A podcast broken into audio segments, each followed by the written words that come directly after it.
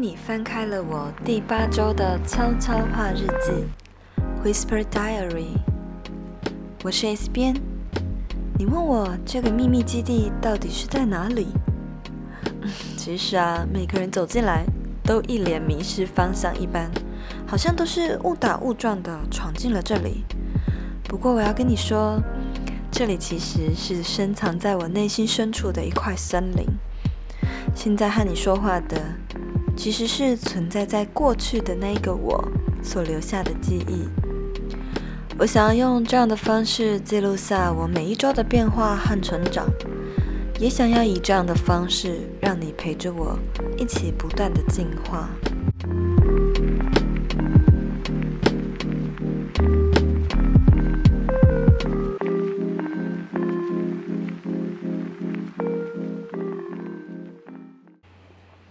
今天呢是七月五号，上个礼拜我又偷偷的落跑了，你应该有发现吧？因为我就也跟着端午节一起休假去了嘛，希望你不要太介意。我难得给自己放了一个六天的长假，就让我好好休息一下吧。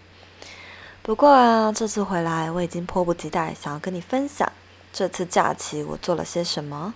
这次回台北其实超级充实。我利用这六天短短紧凑的时间，见了还蛮多位创作者的。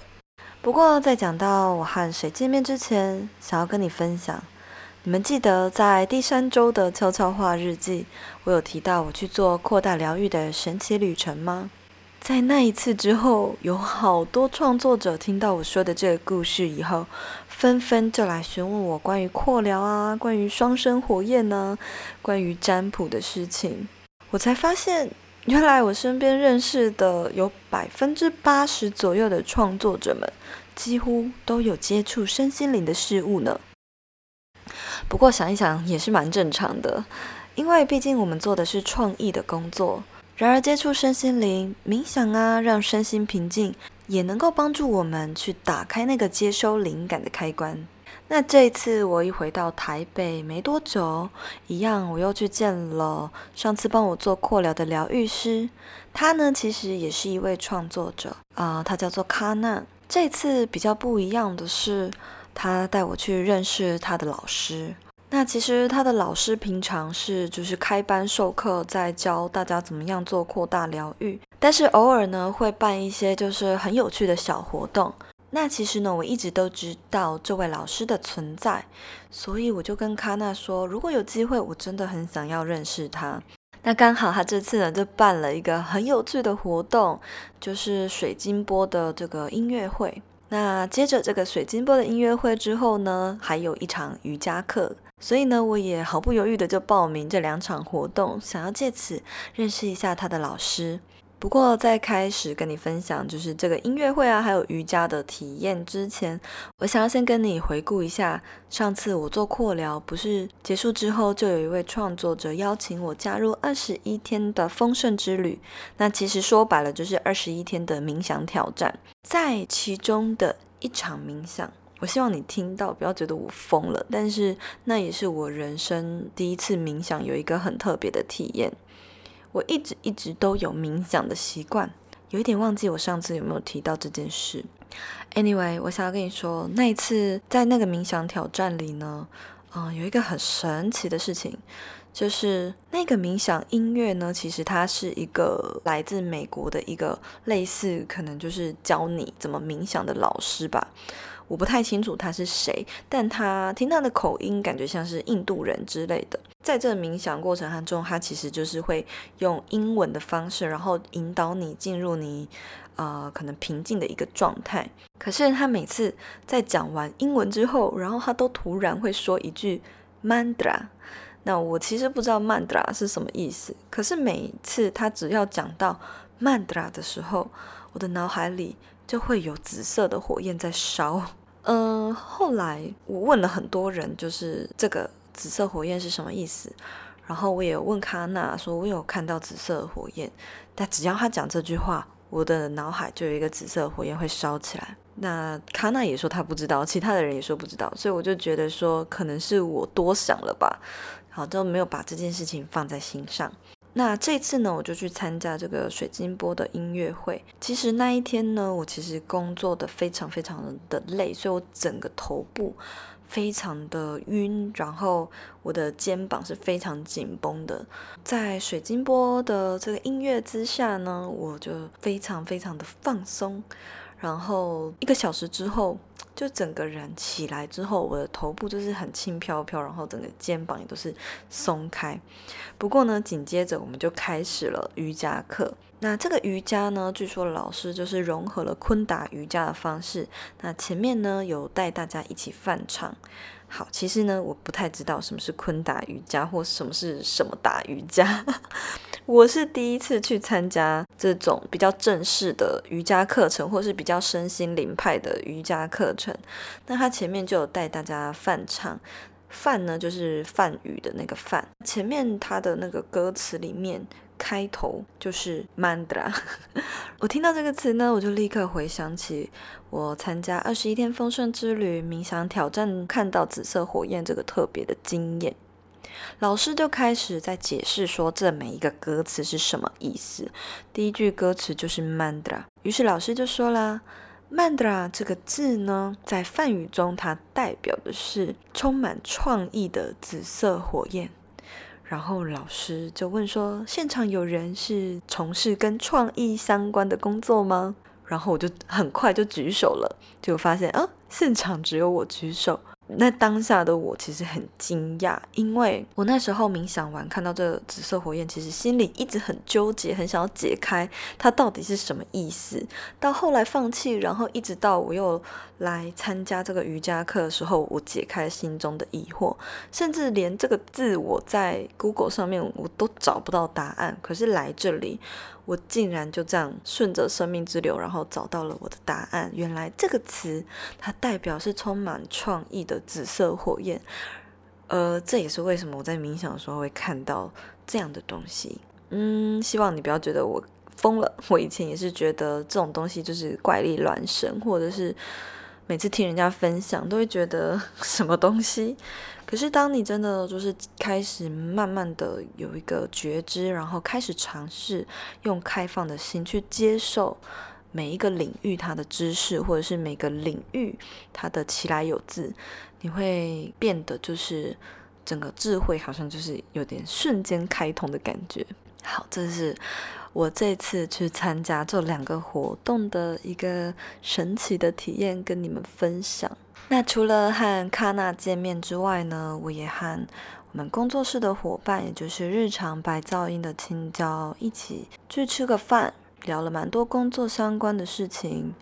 隔天呢，也见了一则茶室的 Joyce，还有女子健心室的主持人佩佩。我们三个呢，就是吃了下午茶，也聊了蛮多圈内的八卦。那除了和创作者们见面之外呢，我也有跟我以前的前同事们吃饭，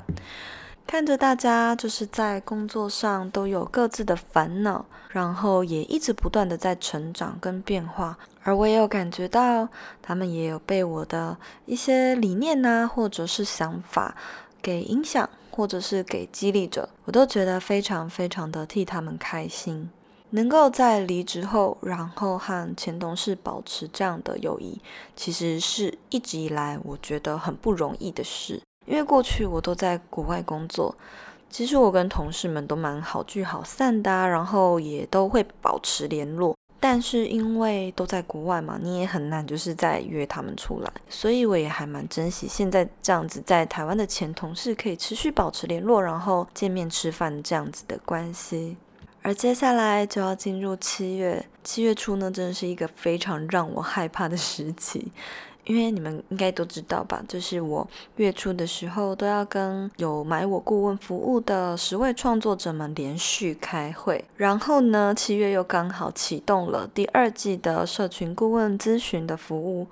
所以呢，要同时跟十位创作者们开会，又要同时去咨询，就是有兴趣下一季的创作者们。那有些人可能并不是，并不一定是对社群顾问有兴趣的，可是会想要透过这一小时了解自己的状态跟哪里有可以改进或学习些什么东西，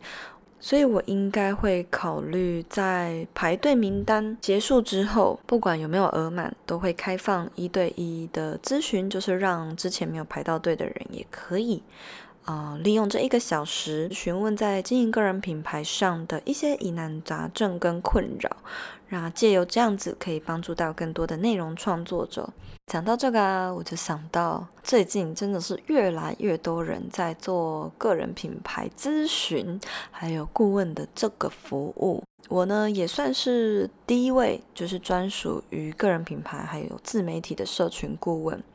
但是呢，针对这么多竞争者开始加入这一块市场，我自己的一些职业病就是会开始去做竞争者的研究。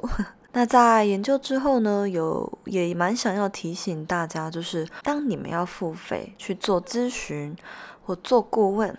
我要再次强调，这些都是你很私密的内容，你一定要确保对方是不是有跟你签保密的条款。为什么我会说这是一个很私密的内容呢？因为今天我们在顾问服务中，就是会帮大家去整合你们的商业模式，去帮助你们打造出长中短期怎么赚钱的计划，跟打造你的商业模式，陪伴你一起成长。这过程中一定会牵扯到一些商业合作啊，或者是个人的一些社群数据。对你来说，这些都都是你非常商业机密的东西。不过，就会有一些比较不成熟的顾问呢，他们没有注意到这一块。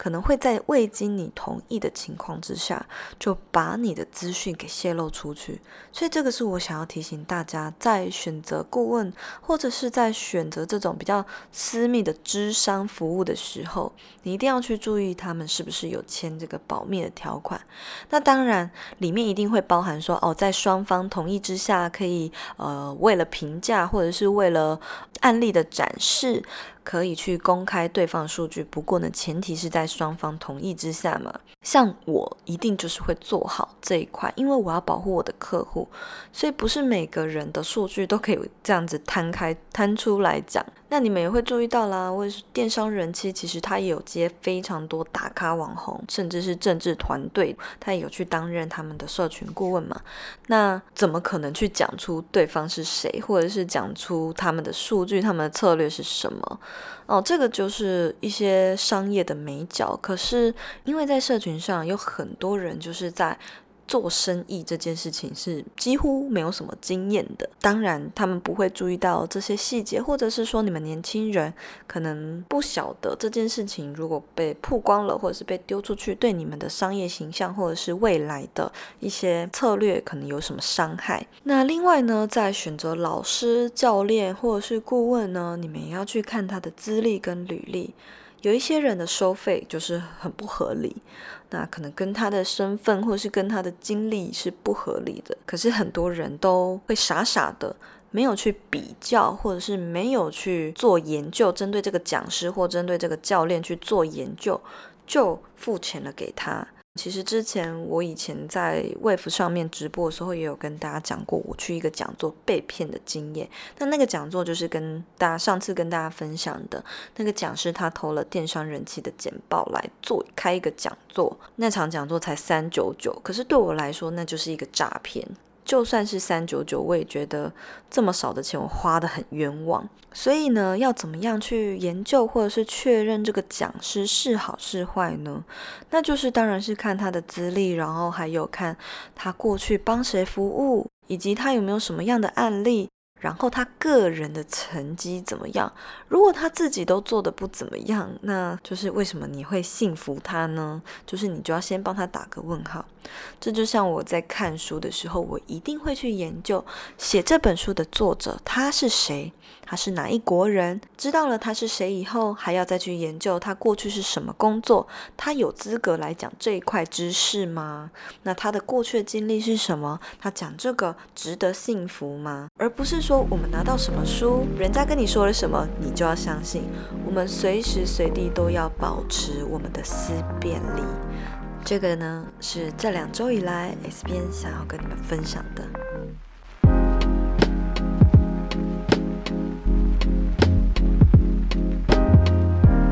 啦，时间真的是过得很快。我们今天的约会就到这边喽，时间也不早了，你赶快回去休息吧。那我们下一次就在老地方见喽，拜拜。